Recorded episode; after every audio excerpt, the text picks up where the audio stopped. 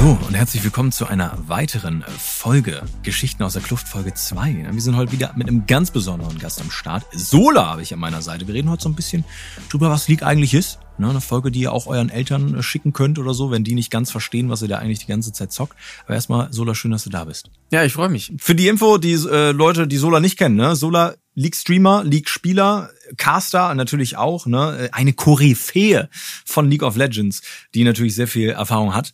Möchtest du noch irgendwas selbst zu dir sagen? Oder? Ja, also ich bin quasi seit Stunde eins dabei, seit jetzt inzwischen zwölf Jahren spiele ich das Ding. Ähm, hab immer noch sehr viel Spaß dran, mal mehr, mal weniger. Ne? So gehört es sich bei einem Spiel. Aber ja, ich mach, ich versuche alles mitzunehmen, wie du meintest. Ne? Ich kommentiere seit äh, inzwischen sieben Jahren im Prinzip alle relevanten Ligen und versuche da immer noch das Beste rauszuholen und versinke immer mal wieder komplett im League-Universum. Das hat man gemerkt, gerade auch in den letzten Wochen wieder, ne, wo die äh, letzte Season noch lief, wo du noch versucht hast zu grinden und so, wo du selber versucht hast, grinden. Also er hat sehr viel versucht zu spielen, um besser zu werden. Ich, Stimmt, wir müssen auch auf die genau. Begriffe heute achten. Ich, ich versuche es simpel zu halten.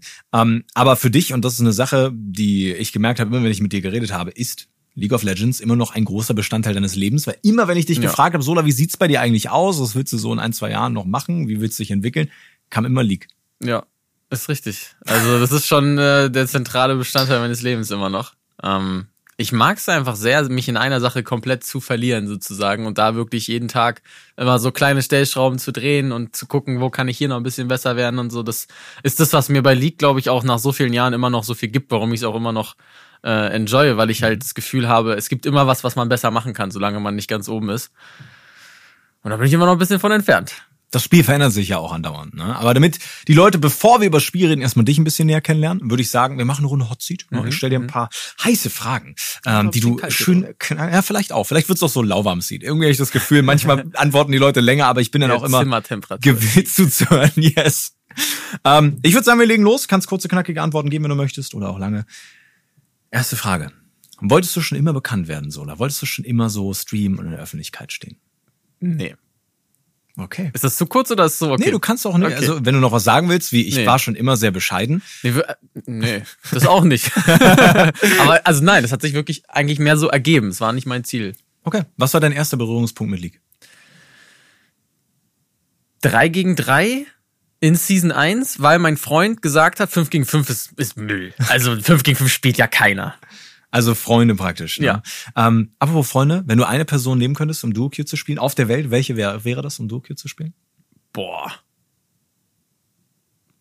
Obama. Äh, ich hab wirklich, aber ich habe Obama im Kopf gehabt, aber nicht, weil ich mit dem Duo spielen will, sondern weil das der erste Name ist, der bei allem ins, in den Kopf kommt, wenn man keinen Namen hat. So, so mit wem würdest du frühstücken? Ja, Obama. ähm, das ist eine sehr gute Frage. Mhm aber sehr schwer zu beantworten. Wahrscheinlich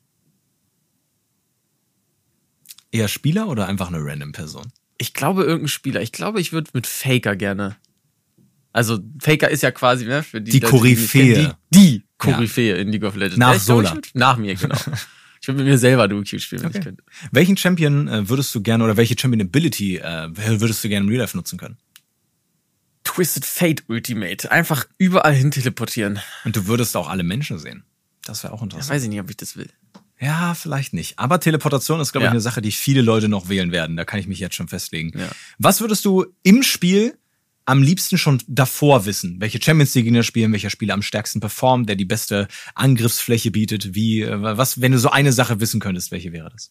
Ich würde gerne wissen, was die letzte Aktion ist, bevor das Spiel entschieden wird. Dass ich am Anfang oh. schon weiß, worauf es ankommt. Worauf kommt am, worauf kommt es am Ende des Spiels an? Das ist tatsächlich sehr, sehr smart. Das ist wirklich krass. Wofür bist du in deinem Leben am dankbarsten? Ich glaube, da gibt es jetzt einfach eine philosophische Antwort. Ich bin dankbar für meine, dass ich gesund bin und äh, meinem Hobby zum Beruf machen konnte, meine Familie, dass es allen Leuten um mir herum gut geht. Ich glaube, das ist vielleicht nicht die spektakulärste, aber tatsächlich die, aber die Trueste. Sehr wholesome und sehr, sehr schön tatsächlich. Was würdest du äh, in League gerne noch erreichen? Ob es nun als Caster ist oder als Spieler? Also was ich in League auf jeden Fall noch erreichen möchte, das habe ich mir ganz klar vorgenommen, zwar jetzt ohne Zeitgrenze, aber Challenger, also den höchsten Rang, den es gibt. Mhm. Und ansonsten, ja, so gut zu werden, wie es möglich ist. Also das Gefühl zu haben, jeden Tag besser zu werden, ist immer noch was, was mich erfüllt. Als AD Carry gar nicht so leicht. Manchmal nicht, ne? Ja, aber trotzdem natürlich das Mindset sehr, sehr wichtig. Ne? Und äh, natürlich auch durchzuhalten, aber auch was die Teammates machen. Deswegen Was müssen deine Teammates mitbringen? Was müssen deine Teamkameraden mitbringen, damit du gerne mit ihnen spielst oder gut mit ihnen klarkommst?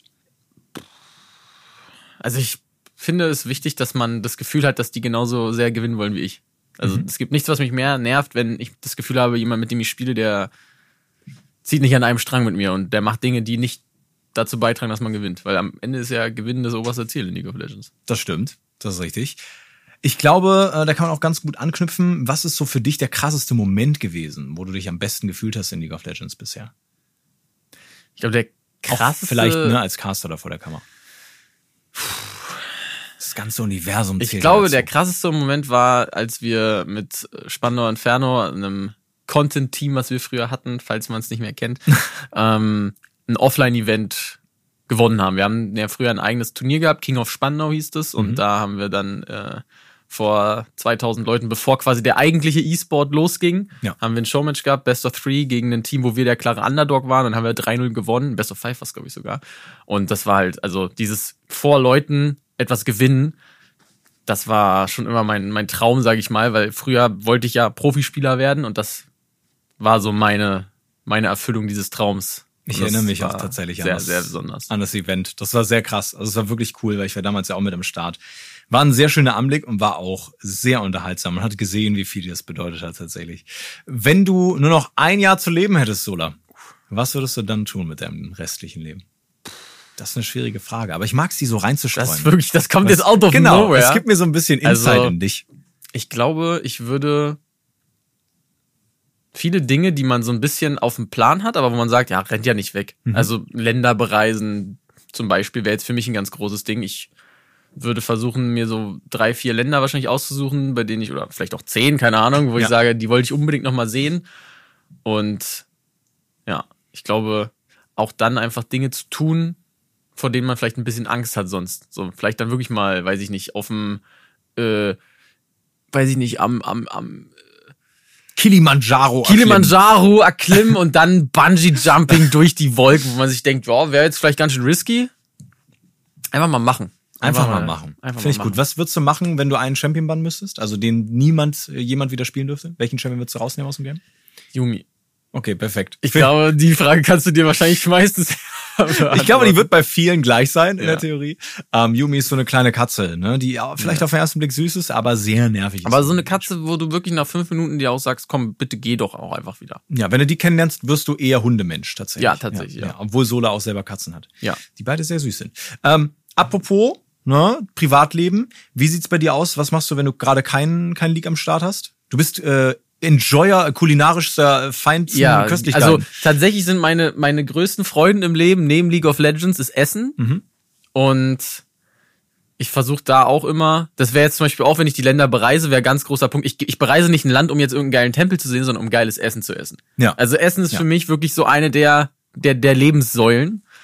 Also ja, wenn ich nicht League of Legends spiele, dann esse ich sehr gerne. Die zwei Lebenssäulen, League of Legends und Essen. Genau. Sauerstoff und Atmen ist auch noch irgendwo. Irgendwo aber. ist es auch, ja. Ja, ähm, das ist schön, dass, dass du Ernährung und so hast, weil ich glaube, damit können viele Leute relaten, die mit League nicht so relaten können. Aber heute geht's ja darum, dass wir League den Leuten so ein bisschen näher bringen. Ja. Deswegen würde ich sagen, wir probieren es einfach mal beide zusammen, weil ich habe auch League seit elf Jahren gespielt oder seit zwölf oder so. Also ich bin auch schon sehr, sehr lange dabei. E-Sport mache ich aber erst seit sechs. Du bist da sogar noch länger dabei als ich. Ich bin in meinem achten Jahr jetzt, ja. Das ist crazy. Du hast wie, wie früh angefangen? Mit 16? Mit 17. So? Also 17? 2014 habe ich das erste Mal geschnuppert. Da war ich 17, frisch nach dem Abi.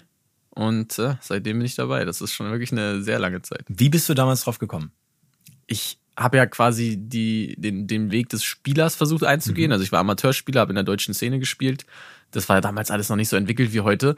Und äh, ich war der Kapitän von meinem Team, weil keiner Kapitän sein wollte. Und dann äh, hat sich gerade das Ganze so mit deutschen Produktionen so ein bisschen, also dass man die überhaupt kommentiert, die liegen. Mhm. Und da haben sie halt nach Gästen gesucht und ich war in Berlin und äh, hab zugesagt und so habe ich das erste Mal da Luft geschnuppert. War terrible, war terrible.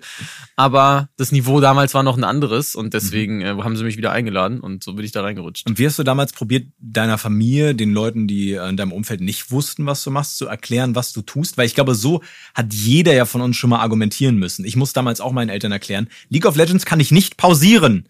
Ich kann, wenn ich gerade in einem Spiel bin, nicht runterkommen essen, weil es leider ein Online-Game ist. Und das heißt, ich bin in einer Runde, ich muss die jetzt zu Ende spielen.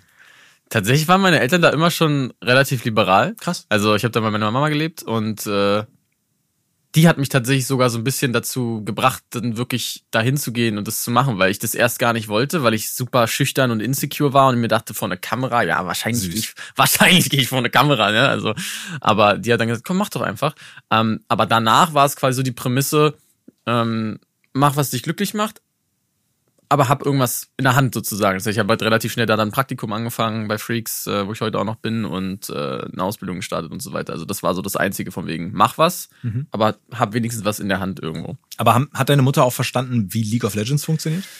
Boah, ich habe tatsächlich nie so richtig über Spiel mit ihr geredet. Also ich glaube, ich weiß es ehrlich gesagt nicht. Also ich glaube nicht. Mein Papa ein bisschen mehr, aber ich, ich glaube nicht, dass sie wirklich wusste, was da in dem Spiel selbst passiert. Weil das Spiel ist ja auch sehr komplex. Also ich glaube, wenn man ja, das ja. erste Mal so ein League of Legends Spiel sieht, zehn unterschiedliche Charaktere, alles bunt, die Pass Minions auf, bewegen ich hab ne, Ich habe ja auf der Fahrt hier hinten habe ich mir eine wunderbare Analogie. Äh, Jetzt bin ich sehr gespannt. Sozusagen. Hat die was mit Essen zu tun? Tatsächlich nicht. Ich krieg aber wahrscheinlich irgendwo was rein, wenn du okay, möchtest. Okay, ja mach mal. Aber im Prinzip muss die man sich League Lebens. of Legends wie Schach vorstellen. Okay. Also im Endeffekt ist es ein Strategiespiel, mhm.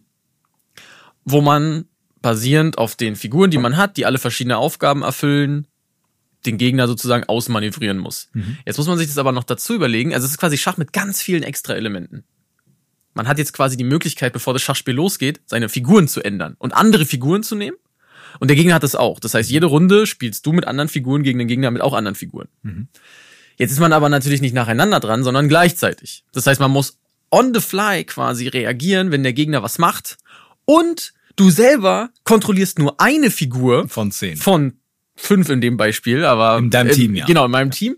Aber äh, du kontrollierst selbst aus deinen eigenen Schachfiguren nur eine einzige, musst also nicht nur auf das reagieren, was dein Gegner mit seinen Schachfiguren macht, sondern sogar, was deine eigenen Figuren neben dir machen, weil die manchmal nicht unbedingt das machen, was man sich wünscht. Manchmal rennt halt dann der König einfach die Mitte runter. Das kann passieren. Und jetzt muss man sich auch noch überlegen, dass alle diese, diese verschiedenen Figuren ja. äh, verschiedene Stärken, Schwächen haben, je nachdem, zu welcher Spielzeit stärker, schwächer sind, wie sie in der Vergangenheit performt haben, beeinflusst, wie sie in der Zukunft performen. Also super viel Komplexität kommt noch dazu quasi. Und das macht so faszinierend, dass es halt so viele verschiedene Ebenen sind und jedes Mal, wenn du eine Ebene verstanden hast, kommt eine neue dazu. Das heißt, man lernt quasi wirklich nie aus und lernt immer wieder neue Dinge. Und das macht es für mich so faszinierend. Das ist wirklich so eine Kombination aus Schach und dann sowas wie einer Sportart deiner Wahl. So Fußball. Kickboxen. Nee, ich meine jetzt eine Teamsport, also was wie Fußball ja, oder Basketball, ja. wo es halt dann Real-Time ist ja. und Leute um dich herum andere Dinge machen als du selber. Du hast, du hast halt vollkommen recht, dass es ein äh, strategisches Spiel ist, ähm, wo es natürlich auch darum geht, du hast eine Auswahl an Helden, wenn du so möchtest. Und da gibt's mittlerweile über 150, glaube ich. Ne? Wir sind, sogar, genau, wir sind mittlerweile schon sehr, sehr weit. Ähm, was sehr verwirrend sein kann, die haben auch alle unterschiedliche Fähigkeiten. Also jeder Charakter hat eine eigene Hintergrundgeschichte, eigene Fähigkeiten, spielt sich auf eine andere Art und Weise. Und es gibt insgesamt in einem Team fünf von diesen Charakteren. Ja. Dabei treten zwei Teams gegeneinander an. Und äh, es geht praktisch darum, die Basis des gegnerischen Teams zu vernichten, wenn man es ganz grob sagen will. Ja. Es gibt ganz viele Aspekte, die dazu zählen. Das ist auch das, was du meintest. Es gibt sehr viele Ebenen, in denen man das Spiel besser verstehen kann. Man kann erstmal die Charaktere kennenlernen. Man kann auf der Karte eine ganze Menge machen. Und das Spiel hat auch mehrere Phasen. Das ist praktisch so eine Anfangsphase, wo jeder Spieler auf einen, eine ihm zugewiesene Position hingeht und dann halt gegen erstmal ein oder zwei Spieler antritt in so einem kleinen direkten Duell, wenn man so möchte. Und später sammeln sich die Teams, sammeln sich die Spieler und man kommt zu diesen Momenten im Spiel, wo es praktisch darum geht, gemeinsam um irgendwelche Objekte zu kämpfen oder so, irgendwelche Ziele zu schaffen. Und dann ganz am Ende macht man sich an die gegnerische Basis, ne, versucht die zu vernichten. Und das selbst das, was vielleicht gar nicht so simpel klingt, ist noch viel, viel, viel, viel, viel komplexer, ja. als man vielleicht denkt. Was Leute, glaube ich, nicht abschrecken sollte, weil ich glaube, der Einstieg ist recht leicht gemacht mit dem Tutorial, was man hat, Spielen gegen äh, computergesteuerte Gegner, um erstmal so ein bisschen reinzufinden. So, da hat man schon eine gute, gute Menge an Möglichkeiten. Aber wie du schon meintest, auf auch was du ja früher machen wolltest, einer kompetitiven Ebene als Spieler, ist es nochmal ein ganz, ganz anderes Niveau. Ja, auf jeden Fall. Also äh, dieser Vergleich ist, wenn du beim Fußball sagst, am Ende ist dein Ziel, den Ball ins Tor zu bringen. Richtig. Klingt sehr simpel, ist es auch, ja. aber der Weg dahin ist das, was dann das Schwere ist und je nachdem, auf welchem Niveau du dich befindest, immer schwerer, immer komplexer wird. Du musst immer mehr kleine Nuancen perfektionieren, damit du halt an dein Ziel kommst. Und was man ja nicht vergessen darf, der Gegner will ja an genau das gleiche Ziel kommen und dich auch daran hindern, an dein Ziel zu kommen. Also ja. es ist ja kein Wettrennen sozusagen, von wegen beide machen das gleiche und einer ist schneller, sondern der Gegner steht ja aktiv zwischen dir und deinem Ziel und mhm. du stehst auch zwischen dem Ziel des Gegners. Und so ist es quasi immer ein buchstäbliches Kräftemessen. Und das macht es halt so faszinierend. Ich glaube, wir können das auch mal so ein bisschen klarer definieren oder sagen. Im Endeffekt gibt's halt fünf Positionen in einem Team. Ne? Ja. Top, also das ist praktisch die obere Seite der Karte, die bespielt wird. Jungle, das ist die Person, die im Dschungel unterwegs ist, ne, im Wald. Und so ein bisschen der Springer ist praktisch, der viel ähm, hin und her läuft, einzelne andere Positionen unterstützt. Dann gibt's die Mitte, wo eine Person spielt, die sehr viel über Kontrolle geht, die mittlere Position der Karte kontrolliert. Und dann die untere Linie, ne, die Botlane, wo man zwei Spieler tatsächlich hat, was ein bisschen besonderes. Die eine ist eher so eine Carry-Position, also jemand, der versucht, ähm, ein, ein sehr ja, schadenslastigen Charakter zu spielen, ne, denn auch später den, den Schaden praktisch austeilen muss und eine Support-Position, also eine unterstützende Position, die versucht eben diesen Charakter, der am Anfang des Spiels ein bisschen schwächer ist, in den späteren Spielverlauf durchzubringen, zu begleiten, ähm, dass dann die Person so ein bisschen dieses Carry-Potenzial entfalten kann, also die, die Möglichkeiten hat, das Spiel zu übernehmen und zu entscheiden. Und jede Position hat von den Charakteren her nochmal andere Eigenschaften, was die mitbringen im Normalfall und ist, glaube ich, aber auch vom Spieler her sehr unterschiedlich, weil die Erfahrung, die ich gemacht habe, ist, dass je nachdem, welche Position man gerne spielt, auch am liebsten spielt oder besonders gut spielt, dass es auch ähnlich wie im traditionellen Sport so ein bisschen von deinen Charaktereigenschaften abhängen kann. Beim Football zum Beispiel hast du ja auch so Leute, die, je nachdem, welche Position sie einnehmen, eher so einen Beschützerinstinkt haben ne, oder ein bisschen schneller, agiler, wendiger sind, deswegen versuchen nach vorne zu laufen. Also ich glaube, solche, solche Aspekte in der Person machen neben den ähm, Aspekten der Charaktere nochmal sehr viel aus in der Positionswahl. Ich glaube, der Football-Vergleich ist tatsächlich ziemlich gut. Also auch wenn ich keine Ahnung von Football Same. habe. es ist ja trotzdem so, dass du verschiedene Positionen hast, ja. aber eben dort dann auch Spieler hast, die komplett anders gebaut, gebaut sind, eine andere ja. Physis haben, weil sie eben genau für diese spezifische Aufgabe gemacht sind. Und in League of Legends kann man sich das ja genauso vorstellen. Du hast im Prinzip einmal, also du, du hast ja verschiedene Wege, wie du das Spiel beeinflusst. Mhm. Einmal durch Schaden, indem du einfach viel Schaden machst und dementsprechend auch dein Gold, deine Zeit und so weiter darin investierst, mehr Schaden zu machen. Aber du kannst das Spiel auch beeinflussen, indem du zum Beispiel deine Spieler, deine Mitspieler unterstützt, indem sie mehr durchhalten, indem du sie heilst, indem du sie schneller machst, indem du sie stärker machst. Und dann machen sie für dich den Schaden. Ja. Oder du kannst sie quasi unterstützen, indem du einfach viel aushältst und dich vor die Gegner stellst und sozusagen sagst, hier kommst du nicht vorbei und dann deinem Schadensspieler ermöglicht, äh, seinen Job zu machen. Also so greifen dann halt die Zahnräder ineinander und man hat ja auch nicht jedes Spiel wie jetzt beim Football, da hast du ja im Prinzip die gleichen Rollen in jedem Spiel, könnte ja. man so sagen. Ja. Beim, beim, bei, bei League of Legends ist es eben nicht so, sondern die Teamkomposition ist jedes Spiel anders. Mal hast du fünf Spieler, die alle Schaden machen wollen, mhm. und dann muss man sich so ein bisschen selber äh, ja, selber beschützen und selber irgendwie an sein Ziel kommen. Mal hast du ein Team, wo nur einer Schaden macht und diese eine Person muss halt von allen anderen dann wirklich dazu gebracht werden, so viel Schaden wie möglich zu machen. Also das macht's dann halt auch nochmal von Spiel zu Spiel unterschiedlich, weil das ist, glaube ich, auch was, was sich viele fragen, wie kann man eigentlich zwölf Jahre lang das gleiche Spiel spielen? Es ist halt nicht das gleiche Spiel, so gefühlt. Jedes, jedes Spiel ist anders, anders ja. und dann ist jedes Jahr auch anders, weil sich die, das Spiel verändert und jede Rolle ist anders und das macht's so individuell und das fühlt sich, auch wenn du tausend Spiele spielst, was jetzt erstmal sehr viel klingt, und auch sehr viel ist. Ja, aber ja. Selbst wenn du tausend Spiele spielst, fühlen sich nicht zwei Spiele gleich an. Du ich spielst quasi tausendmal ein anderes Spiel und das macht so faszinierend. Der Einstieg mag überwältigend sein, weil es eben so viele Optionen gibt, aber ist trotzdem, glaube ich, recht einsteigerfreundlich in dem Sinne, dass du dieses Grundkonzept recht schnell verstehen kannst. Ich glaube auch, wenn man dieses, ich glaube, es dauert ein paar Stunden, bis man das ja. Grundkonzept einmal inne hat und ab dann macht's echt Spaß, würde ich behaupten. Auch wenn ich natürlich jetzt mal zwölf Jahre zurückdenken muss. Ich glaube wirklich, wenn du einmal verstehst, aha, okay, mein, mein, meine Aufgabe ist es, Gold zu sammeln, stärker als mein Gegner zu werden und damit dem halt immer wieder auf die Pelle zu rücken. Wenn man da das Grundkonzept verstanden hat, dann hat man wirklich eine ganze Welt vor sich. Ja, also dann ist es so wirklich Content drumrum, wo man dann so viel lernen kann für später und so viel mitnehmen kann, ne? Oder man guckt Sola zu oder so und merkt, wie man komplett eine mentale Festung ist und so sich nicht beeinflussen lässt von der einen oder anderen Niederlage, ne? Also ich glaube, da gibt es schon Optionen. Es gibt auch Aram, da gibt's auch, da ist eine, eine Map mit nur einer, mit nur einer Linie, mit nur einer Position. Alle geben sich einfach nur aufs Gesicht, das ist auch gut, um zu lernen. Aber es ist wirklich, wenn ich jetzt mal überlege, also wir versuchen ja gerade schon, es ist tatsächlich gar nicht so einfach, jetzt wirklich anfängerfreundlich zu formulieren. Das braucht schon ein bisschen Brainpower. Aber selbst jetzt habe ich schon das Gefühl, wir, wir, es ist jetzt schon wieder so viele Elemente, die wir genannt haben. Ne? Also ich glaube, wenn man es einmal so nochmal so richtig quick ja. and dirty zusammenfassen ja. müsste, dann wäre es wahrscheinlich wirklich Schach. Bloß ohne Schachfiguren. mit zehn Leuten auf ganz vielen Ebenen. Hoch und runter. nee, aber im Endeffekt spielst mit, du spielst einen Charakter in einem ja. Team mit fünf ja. gegen ein Team. Mit fünf, ja. Und ich glaube, ganz wichtig zu verstehen ist halt, dass die Gegner immer versuchen, genau das Gleiche besser zu machen als du. Ja. Also beide Teams haben exakt die gleiche Aufgabe. Ja. Und Wege zu finden, wie man seinen Job besser erledigen kann als der Gegner und damit an sein Ziel zu kommen. Das ist ja irgendwo so das Faszinierende, oder nicht? Ja, definitiv, klar. Und da aber auch seine Art und Weise zu finden, weil äh, das ist die sehr simple Art und Weise, ne, wie du es erklärt hast, aber es steckt so viel an an Belohnung, sage ich mal, drin, wenn man das schafft. Ich glaube, das sich vorzustellen ist auch schwierig, wenn man sich dann vielleicht denkt, okay, warum spielt jetzt jemand 500 Games davon, wie du schon meintest, jedes Spiel ist halt anders. Und es macht, glaube ich, auch für viele Leute ist dieses ganz viele Optionen haben, aber sich auch auf eine Sache festlegen zu können, so cool. Weil du kannst immer nur den gleichen Charakter spielen. Dein ganzes Leben lang. Wenn du deinen besten Charakter gefunden hast, kannst du ihn immer wieder ja, spielen. Ja genau, es gibt sehr viele, die das tun. Das nennt man One-Trick. Ähm, oder du wechselst ganz viel umher, bist die Person, die immer praktisch das ausfüllt, was das Team braucht. Das heißt, Phil, da gibt's ganz viele unterschiedliche, glaube ich, Charaktereigenschaften oder Eigenschaften von Spieler und Spielerinnen, die bedient werden irgendwo. Weil ich zum Beispiel, ich mag das, andere Leute zu unterstützen, ich mag das nicht so viel Verantwortung zu haben, ich mag das nicht Schaden zu machen, sondern ich mag das auch wirklich, mich vor Leute zu stellen. Das ist cool. Ich finde, das sieht man auch, wie vielfältig das Spiel ist, wenn man jetzt zum Beispiel vergleicht, was für Spiele spielst du gerne außerhalb von League of Legends und was spiele ich gerne.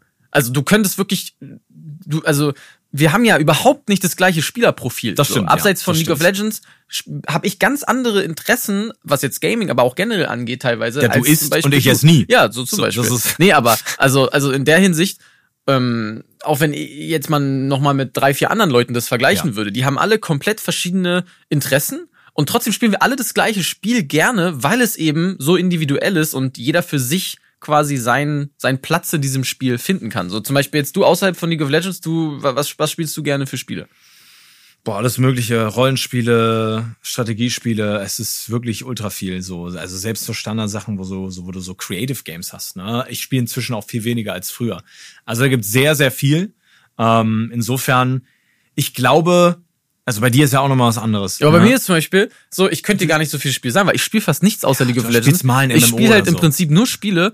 Alle anderen Spiele, die ich relativ viel gespielt habe, sind Spiele, wo man sich auch gegen andere misst. Ja. Also bei mir zum Beispiel, was ich an Du bist kompetitiv. Genau, ohne Ende, genau. Ja. Ich mag dieses Kompetitive. Ich spiele auch Fußball im Verein. Ich will einfach besser sein als andere. Ich will gewinnen. Ja. So, und für dich ist dann halt, natürlich willst du auch gewinnen, wenn du spielst, aber für dich sind halt diese, diese Roleplay-Aspekte oder Genau, diese ich mag zum Beispiel die. Story von den Charakteren gerne. Und die, die mich dann halt irgendwie interessieren, die spiele ich. Ja. Also es ist richtig, richtig krass, wie unterschiedlich, das meinte ich, so Leute sich belohnt fühlen oder warum sie das Spiel enjoyen, sind die Gründe, glaube ich, sehr, sehr anders. Ja. Das ist schon sehr, sehr krass. So, Sola, Jawohl. lassen Sie das.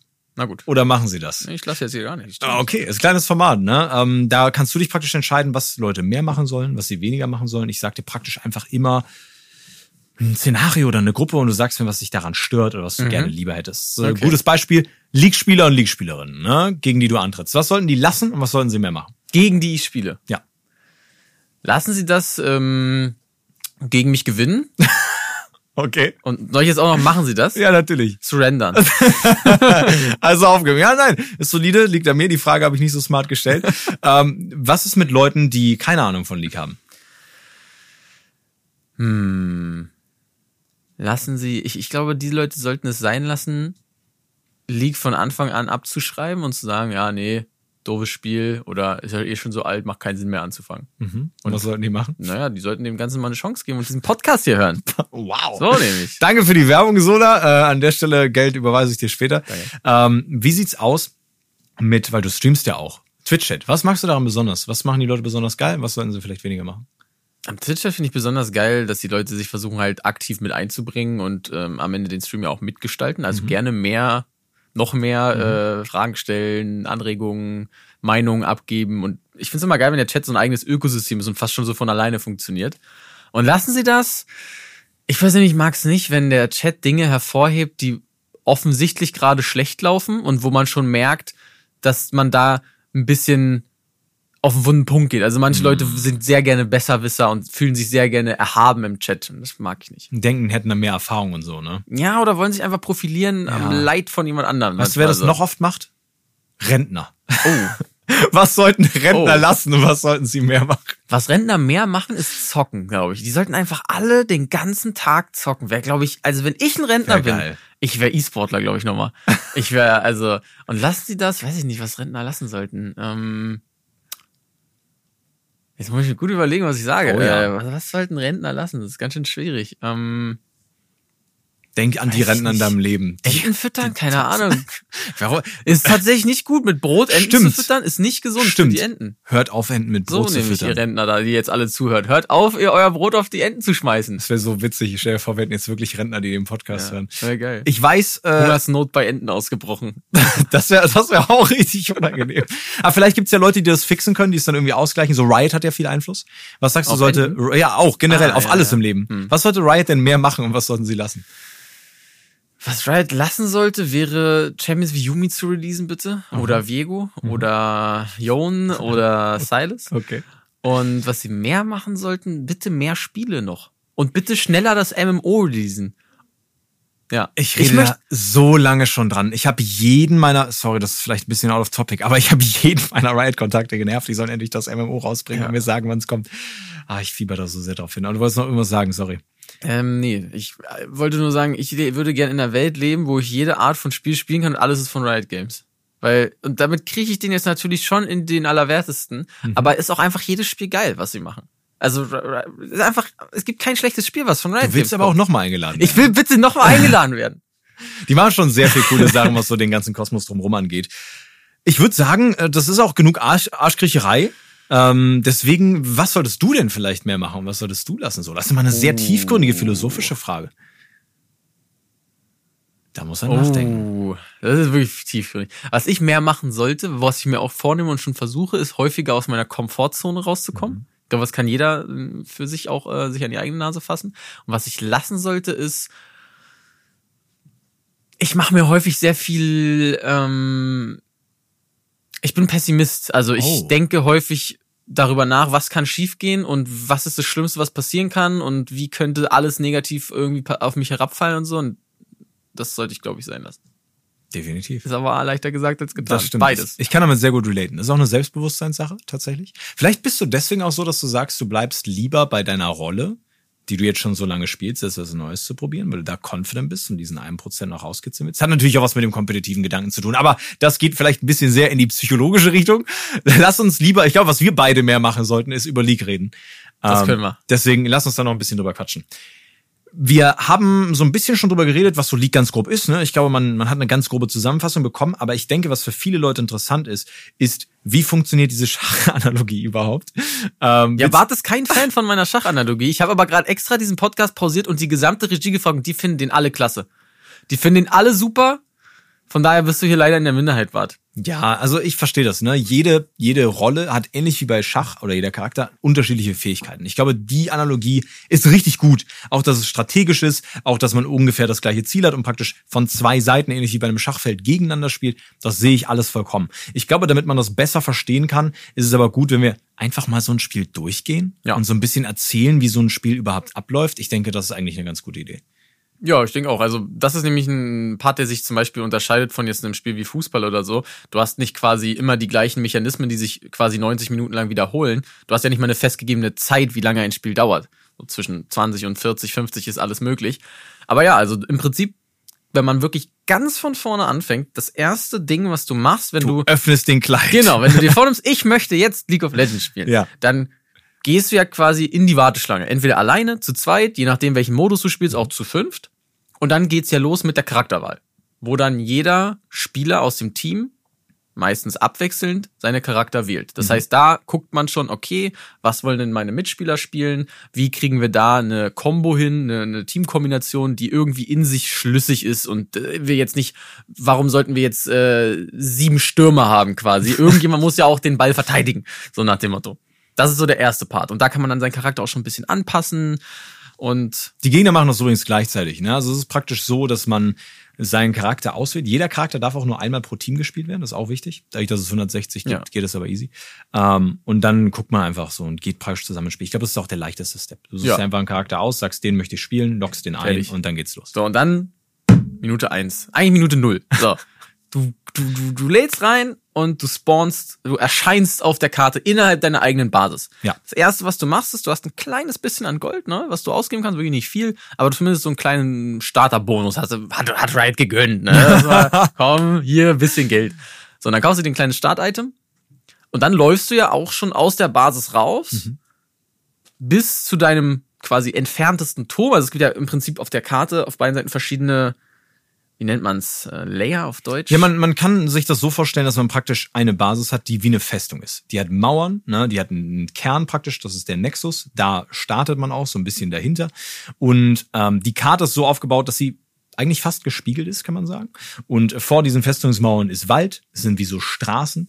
Ähm, und auf diesen Straßen sind praktisch nochmal jeweils Türme die deine eigene Basis so ein bisschen verteidigen. So die erste Verteidigungslinie, die zweite. Ja, es, es hilft auf jeden Fall, wenn ihr euch einfach mal die Karte jetzt kurz anguckt, sozusagen. Macht sie einfach mal auf eurem Aber im Prinzip, was man macht, ist ja, man, man, man aus der Basis, Minute null, du läufst quasi bis zu deinem entferntesten Außenposten. Äußere, äußere Verteidigungslinie. Genau, zur ja. äußersten Verteidigungslinie läufst du und da spielt sich quasi das Spiel dann auch die ersten 10 bis 15 Minuten ab. Ja. So, da fängt man dann irgendwann an, die Vasallen, über die wir gesprochen hatten, die quasi aus der gegnerischen Basis in Richtung deiner Basis kommen die fängt man dann an äh, zu bekämpfen. Und jedes Mal, wenn man erfolgreich so einen Vasallen bekämpft, bekommt man ein kleines bisschen Gold. Man bekommt auch ein bisschen Gold pro Sekunde. Mhm. Und dann misst man sich quasi mit dem Gegner, der ja genau das gleiche versucht zu erreichen. Also das ist wirklich das, was sich durchs ganze Spiel zieht. Das sind wie so Duelle praktisch, genau. die man immer wieder an diesen Orten hat. Also im Prinzip, was sich durchs ganze League of Legends Spiel durchzieht, ist, der Gegner versucht eigentlich immer das gleiche zu machen wie du, nur besser. Ja, der versucht auch die Vasallen zu farmen, nur halt besser als du. Und der versucht gleichzeitig auch dich daran zu hindern, deine Vasallen zu farmen. So, dass er mehr Gold bekommt als du. Und dann genau. kannst du natürlich direkt gegen die Champions kämpfen. Du bekommst mit jedem Vasallen, den du ähm, vernichtest, nicht nur Gold, sondern auch Erfahrung. Erfahrungspunkte, Levels praktisch, kriegst genau. mehr Fähigkeiten und so. Ne? Also ich glaube auch, wenn man so diese Anfangsphase vom Spiel beschreiben sollte, ist einfach, du stehst vor deinem Turm, versuchst den zu schützen, dass der Gegner ihn nicht kaputt machen kann. Ja. Das ist sehr wichtig. Und der, Schirm, der Turm schützt auch dich. Genau. Das ist quasi eine Symbiose sozusagen. Richtig. und dabei geht's halt darum, irgendwie dieses Gold zu bekommen. Sei es, indem man den Gegner besiegt, sei es, indem man die gegnerischen Ritter, also die Vasallen, ähm, besiegt indem man später natürlich auch noch Monster im, äh, im Wald dazwischen praktisch bezwingt. Ne? Dadurch kriegst du die Erfahrungspunkte und eben das Gold. Und das geht für die ersten paar Minuten so. Dann ja. geht man normalerweise zurück in die eigene Basis, kauft sich da neue Gegenstände und mit denen wird man natürlich stärker, mit den neuen Fähigkeiten, die man bekommt, auch und geht wieder zurück auf die ähm, Position. Wieder Richtung Turm, will den wieder verteidigen. Aber irgendwann kommen eben diese Momente, wo das normalerweise aufgebrochen wird. Genau, irgendwann musstest du halt dann mal in die Basis weil du entweder kein Leben mehr hattest, keine Ressourcen mehr hattest oder so viel Gold, dass du sagst, komm, jetzt wird's mal Zeit für ein Item. Und dann haben die Gegner oder du selber natürlich auch Zeit, den gegnerischen Turm, die äußerste Verteidigungslinie anzugreifen. Mhm. Und da wird da quasi immer wieder so ein bisschen ähm, dran gerüttelt, sag ich mal. Und irgendwann, nach fällt 10, 15 Minuten, fällt dann die äußerste Verteidigungslinie, der äußerste Turm. So. Das heißt, ab diesem Moment rücken die gegnerischen Vasallen weiter nach vorn. Das passiert meistens so, so rum um die 15., 14. Minute herum. So, das heißt, dann geht ein Stück deiner Verteidigung verloren und du es rückt weiter ins Innere. Was dazu aber auch führt, dass natürlich die Grenzen, wo du dich aufhältst, nicht mehr so klar definiert sind, weil es einen größeren Bereich auf der Karte gibt, der umkämpft ist. Ja. Also, wenn noch alle Verteidigungslinien stehen auf beiden Seiten, würde ich sagen, sind so 30, 40 Prozent der Karte sozusagen umkämpft. Und wenn die äußerste Verteidigungslinie gefallen ist, so 14., 15. Minute, sind es auf einmal 60, 70 Prozent der Karte, die umkämpft sind. Das heißt, man kann dann sehr viel mehr Einfluss aufs Spiel nehmen. Und da fängt es dann wirklich an, wild zu werden, weil dann dir das Spiel nicht mehr klar vorschreibt, mach das, mach das, mach das, sondern dann muss man seinen eigenen Weg finden. Man hat dann meistens auch sein erstes Item langsam fertig, also der Charakter hat seinen ersten richtig starken mhm. Moment und man ist natürlich auch inzwischen am besten Level 6. Ne? Das heißt, ab Level 6, was meistens so, ja, so, so 10 Minuten knapp dauert, ab dann hast du erst alle deine Fähigkeiten. So, das heißt, ab dann ist dein Charakter erst wirklich dein Charakter. Manche, manche Charaktere sind völlig nutzlos, bis sie Level 6 sind, manche sogar noch länger. Und andere wiederum denken ab Level 1 schon, geil. Wo ist mein Gegner? Da ist auch wieder der Punkt, ähm, dass halt je nachdem, welchen Charakter du spielst, du in unterschiedlichen Spielphasen stärker oder schlechter sein kannst. Ne? Ich glaube, was vielleicht auch noch ganz gut für die Vorstellung ist, das ist, Ganze ist ein Hin und Her. Also du kannst genauso die gegnerischen Türme zerstören und das dann wieder verlagern. Das ist ein sehr wie so, wie so eine Schlacht oder ein Kampf, der sich halt sehr lang ziehen kann, mehrere Ebenen hat. Man kann sich das Ganze so vorstellen, ich habe es ja beschrieben, du hast die Basis, die wie so eine Festung ist, auch mit Mauern, wo die Gegner nur über bestimmte Wege kommen können, wenn sie die Türme vorher einreißen, weil die Türme natürlich auch die Basis beschützen. Und man hat insgesamt vor der Basis sechs Türme. Das heißt, zwei auf jeder Linie, auf jedem Weg, der aus der Basis rausgeht. Und ähm, die fallen halt Stück für Stück. Also es kann auch sein, dass man zum Beispiel auf zwei Linien oder zwei Wegen, die aus der eigenen Basis rausgehen, alle Türme behält, aber auf der anderen Seite natürlich die eine, der eine Weg komplett eingerissen wird ne, und alle Türme fallen. Und dann hat man auf jeden Fall nochmal andere Szenarien, als wenn man alle verlieren sollte zum Beispiel. Und wichtig ist, was dazwischen passiert und was dann auch gerade so später ab so der 15 Minute und so nochmal relevant wird, ist die Phase, in der sich alle Spieler sammeln und zusammen um bestimmte Objekte kämpfen. Weil das ist nochmal ein bisschen was Spezifischeres. Ja, genau. Es gibt quasi auf der Karte ab der fünften Minute einen Drachen. So, der ist. Der ist ein Drache. Ist ein Drache, wie man den so kennt. Oh, Drachen. Also ein ordentlicher gibt verschiedene Drachen, ne? Ja, die großer Drache. immer zufällig spawnen, äh, erscheinen. So. Ja. Und äh, genau, diesen Drachen will man halt haben. Den will man vor allem aber auch nicht dem Gegner lassen. Also du es willst ihn halt bezwingen. Genau, Weil dann weil- kannst du deinen Freunden sagen, ich habe einen Drachen. bezwungen. Genau, so nämlich. Und dann fühlst du dich stärker. Aber du wirst tatsächlich auch stärker. Also jeder Drache gibt deinem Team auch etwas Stärke. Und die kommen alle fünf Minuten erneut. Und wenn du es schaffst, als Team vier Drachen ähm, dein eigen zu nennen, dann kriegst du einen unglaublich starken Verstärkungszauber, der meistens so stark ist, dass du das Spiel gewinnst. Das heißt, du willst unter keinen Umständen den Gegnern alle vier Drachen ermöglichen. Das heißt, alle fünf Minuten legt quasi das Spiel fest, guck mal, hier ist ein Drache, lass mal kämpfen. Also wird man quasi automatisch mehr oder weniger vom Spiel dazu aufgefordert, alle fünf Minuten als Team zu fünft gegen das gegnerische Team auch zu fünft zu spielen. So sind sozusagen die Gegebenheiten ge ähm, gesteckt. Wenn man jetzt alles perfekt macht und der Gegner sich nicht wehrt, dann hat man quasi Minute 5, 10, 15, 20, Minute 20 schon alle vier Drachen. Ja. Das kann dann also schon langsam Richtung Spielende gehen. Es gibt aber auch Spiele, wo man sich hin und her gibt. Mal kriegen die Gegner ein, mal wir selber. Und dann haben, sind vielleicht schon sechs Drachen gefallen, aber keiner hat den vierten. Das heißt, es dauert 35 Minuten, bis ein Team den vierten Drachen bekommt, was dann das Spiel natürlich massiv nach hinten verzögert und auch die Schlachten viel, viel größer macht. Weil das ist auch ein Punkt, je länger das Spiel dauert, umso epischer und intensiver werden die Kämpfe. weil man mehr Gold hat, mehr Gegenstände, mehr Fähigkeiten Ja. und so. Ne? Und das ist natürlich auch so, dass wenn es zum Beispiel um äh, diesen Drachen geht, wichtig zu erwähnen ist, dass die Leute von ihren Positionen, von den Wegen, auf denen sie normalerweise sind, dahin laufen müssen. Ne? Das Ja. heißt, du bleibst in der meisten Zeit des Spiels am Anfang, wie du meintest, die ersten 10 bis 15 Minuten auf deiner Position, verteidigst deinen Turm, kämpfst gegen deinen Gegnerspiel, Gegenspieler, deinen direkten Kontrahenten, farmst die Vasallen, aber wenn es um solche Sachen wie den Drachen geht, lässt man die Sachen erstmal liegen und geht dorthin, um eben diese Objekte zu bekommen, was auch dazu führen kann, dass die Gegner einfach an der Zeit nicht dahin gehen und deinen Turm angreifen. Da gibt's ganz viele unterschiedliche Strategien und es gibt auch andere Dinge, die einem dabei helfen können, wie zum Beispiel auf der anderen Seite vom Drachen auf der Karte gibt's den äh, Herald, der am Anfang auch sehr relevant ist. Ja, genau. Du hast quasi auf der anderen Seite der Karte immer auch eine Alternative zum Ja. Drachen sozusagen. Die ersten 20 Minuten ist es der Herald, später ist es der Baron, der Baron und der ist auch nochmal, ah, der ist schon krass. ein ordentlicher, Schon großer ordentlicher, das war ein Wummer. Einiges. Aber, aber der, der Punkt ist interessant, weil also im Prinzip ist es wirklich so, du hast immer verschiedene Optionen, wie du deine Zeit investieren kannst. Genau. Zeit ist in League of Legends auch eine Ressource. Mhm. Du hast eine, eine, eine finite Anzahl an Zeit, wie auch im echten Leben tatsächlich. Jetzt wird's wieder philosophisch. Und du musst entscheiden, wie du diese Zeit investierst. Ja. Du kannst den Drachen kämp- bekämpfen, du kannst den Baron bekämpfen, du kannst auch farmen, du kannst auch einen Turm angreifen. Also du musst für dich zu jedem Zeitpunkt des Spiels entscheiden, wie investiere ich meine Zeit am besten, wie investiere ich meine Zeit vor allem besser als der Gegner. Und während in den ersten 15 Minuten deine Zeit am besten investiert ist, einfach dich so stark wie möglich zu machen und so viel Gold wie möglich zu sammeln, ist danach deine Zeit vielleicht besser investiert, wirklich ähm, in den gegnerischen Dschungel zu gehen und da zu warten, bis irgendjemand äh, zu dir läuft und ihn dann zu bekämpfen oder den Drachen zu machen oder zu sagen, alles klar, ich bewege mich ganz woanders und das ändert sich dann natürlich auch von äh, Charakter zu Charakter. Während jetzt zum Beispiel meine Rolle nicht ganz so eigenständig, sage ich mal, funktioniert. Also ich bin so das Baby. So, ich muss beschützt werden. Ich brauche einen Ah, Kinderwagen. genau. Ich brauche, ich muss von vier Leuten, Bis du erwachsen bist. bis ich erwachsen bin, aber dann hau ich ordentlich rein. So. Aber meine Aufgabe ist natürlich eine ganz andere, Mhm. vor allem nach der 15 Minute, als jetzt die von dem Toplaner zum Beispiel, der sehr viel autonomer funktioniert. Aber wenn wir jetzt mal den Zeitstrahl weitergehen. Wir sind jetzt in der 30. Minute. Wir mhm. haben es geschafft. Vier Drachen auf unserem Konto. Wir sind super stark. Wir haben eine Menge Gold. Wir sind stärker als der Gegner. Auch wenn wir stärker sind, dann ergibt sich der Gegner. In den meisten Fällen ergeben sich die Gegner nicht. Ist eine Möglichkeit, wenn es ganz schlimm läuft, damit man sagt, lass mich bitte einfach raus. Ich bin ein Star, hol mich hier raus. Aber meistens endet quasi so ein Spiel damit, dass du einen großen Kampf hast. Weil die Gegner sich ja irgendwann wehren müssen. Die Gegner Natürlich. können sagen. Zurückgedrängt in die eigene Basis, Helms Klamm. Ne? Genau. Ne? Die Mauer steht noch.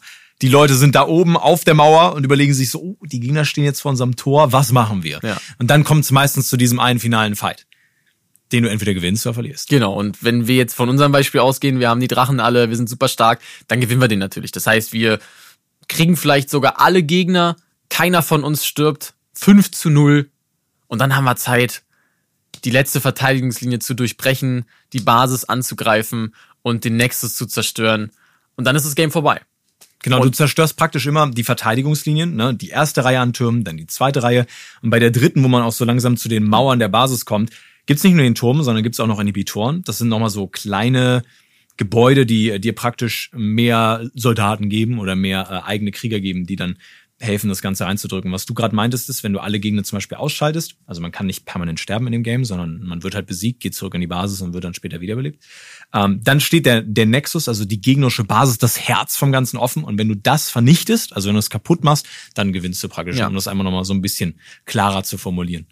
Ja, stimmt, das ist auf jeden Fall nochmal ein wichtiger Punkt. Du bist natürlich nicht den Rest des Spiels ausgeschaltet, sondern je nachdem, in welcher Spielphase du bist, brauchst du halt eine gewisse Zeit, um quasi wieder neu das Spiel spielen genau. zu dürfen. Im Anfang sind es nur 10 Sekunden, später sind es 40, 50, 60. Die werden immer länger, damit man mehr Zeit hat, die Gebäude kaputt genau. zu machen. Ne? Und genau. damit auch dieses, dieser Unterschied, was du meintest, ein Team ist stärker als das andere, hat mehr Gold, hat mehr Ressourcen, damit das auch spürbarer wird. Ja, und wenn man sich jetzt natürlich fragt, ja, okay, aber wenn ich jetzt als Team weniger Gold habe, dann kann ich ja meine Basis gar nicht verteidigen.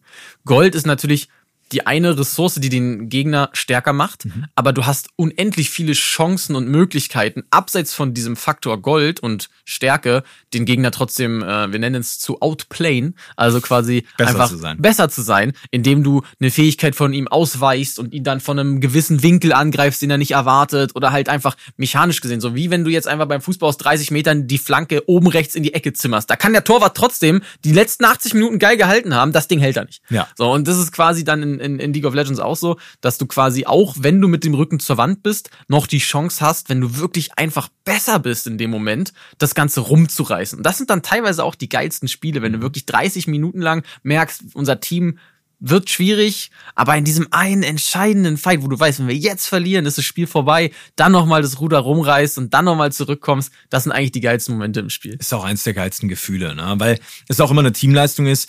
Wir haben ja schon gesagt, es gibt unterschiedliche Positionen auf der Karte, die man bespielen kann, unterschiedliche Rollen. Und was auch sehr wichtig ist, ist Kommunikation, weil sich zu entscheiden, was machen wir wann? Wann gehen wir zum Drachen? Wann kämpfen wir um den? Wann haben wir dafür gute Möglichkeiten? Sind wir schon in der Lage, gerade mit den Gegnern zu kämpfen oder sind wir eher schwach und sollten uns zurückhalten? Solche Dinge zu entscheiden während des Spiels ist auch sehr wichtig.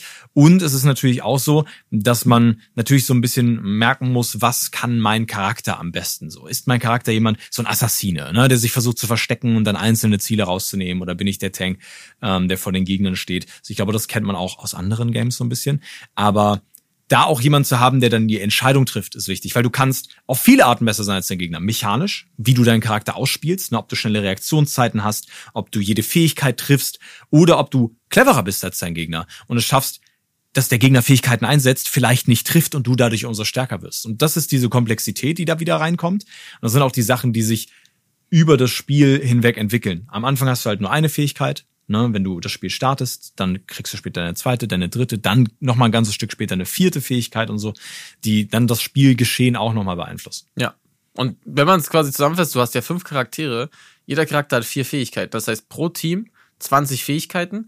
Dann kommen tatsächlich ja nochmal die ähm, Beschwörerzauber dazu. Also jeder Charakter hat eine feste Anzahl an zwei äh, vorgegebenen äh, Zaubern, die er auswählen kann. Das heißt, es sind eigentlich sechs pro Charakter mal 5 sind 30. Also 30 Fähigkeiten in einem Team, 30 Fähigkeiten im gegnerischen Team. Und jede einzelne Fähigkeit kann potenziell den Verlauf eines gesamten Kampfes entscheiden. Von 30, das muss man sich mal wirklich ja. aus der Zunge zergehen lassen. Und da ist es dann halt wirklich immer ein Hin und Her, ein Kräftemessen, wer seine Fähigkeiten vielleicht ein bisschen filigraner einsetzt. Und das macht halt das ist schon geil. Das macht so, also ich krieg jetzt auch einfach Bock auf, ja, ich will jetzt same. einfach schon zocken wieder. Das macht einfach so Spaß. Das, das Ding ist halt auch, und ich glaube, für mich ist es so, ich bin mechanisch nicht der beste Spieler, aber ich kann sehr gut einschätzen, was Leute machen. Und das ist, glaube ich, auch so ein Punkt, wenn du es, wenn du schaffst, richtig dir vorzustellen, was der Gegner tun wird. Du, checkst, du, du schätzt es richtig ein und dann schaffst du es genau das zu kontern, weil du die richtige Gegenstrategie ja. hast. Ist auch so ein geiles Gefühl. Ja. Ja, zu predikten, so heißt der Begriff, was dein Gegner tun würde und dann dem entgegenzuwirken. Ich glaube, es sind sehr viele unterschiedliche Aspekte. Am Ende läuft es trotzdem hinaus, am besten Fall natürlich darauf, dass du einfach besser bist als dein Gegner. Und das kannst du trainieren, das kannst du natürlich auch, ne, kannst daran arbeiten. Was ist denn deiner Meinung nach so der letzte Tipp, den man noch Leuten mitgeben sollte, die vielleicht Bock haben anzufangen oder die selber noch am Anfang stehen oder so und improven wollen, also die eben besser sein wollen als der Gegner? Also ich glaube, zum einen, wenn du wirklich jemand bist, der noch gar kein League of Legends gespielt hat, ist, glaube ich, das Beste, um einzusteigen, einfach zu spielen. Anfangen, ja. Also es bringt nichts, dir 10, 15, 20 Stunden Content anzugucken, anzuhören, auch wenn dieser Podcast fantastisch ist. so, warum? Also, bitte ladet mich nochmal ein. ähm, das ist jetzt eine gute Grundlage, ja. aber am besten lernst du alles im Leben, indem du es einfach machst.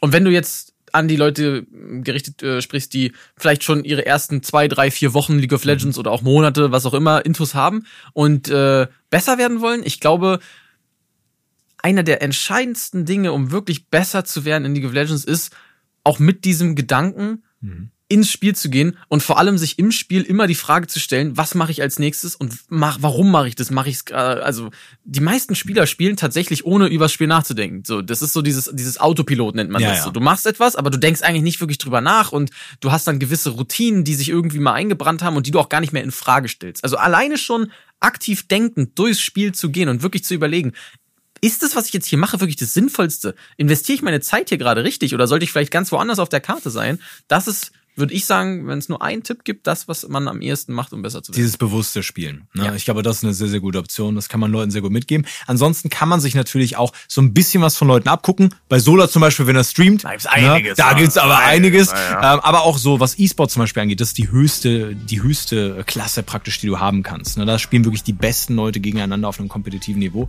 Da reden wir später auch nochmal drüber, auch über die ganzen anderen Aspekte, ähm, wenn wir nochmal so ein bisschen quatschen. Sola, dir erstmal danke, dass du hier warst. Das war fantastisch. Danke, dass ich hier sein Hat sehr viel Spaß gemacht. Ja. Vielleicht laden wir dich auch nochmal ein. Das wäre super. ich muss wirklich sagen, ich habe Sola nicht gesagt, er soll den Podcast so sehr loben. Das war sein eigenes Ding. Ist ein bisschen awkward. Aber vielen, vielen Dank, dass du hier warst. Das war's für diese Folge mit Geschichten aus der Kluft. Ich hoffe, es hat euch gefallen. Wir sehen uns in der nächsten Folge wieder. Na, da gehen wir dann schon so langsam Richtung E-Sport und was so noch alles hinter League of Legends äh, steckt. Schaltet gerne wieder ein oder hört wieder rein. Bis dahin, euer Bart. Ciao, ciao. Tschüss.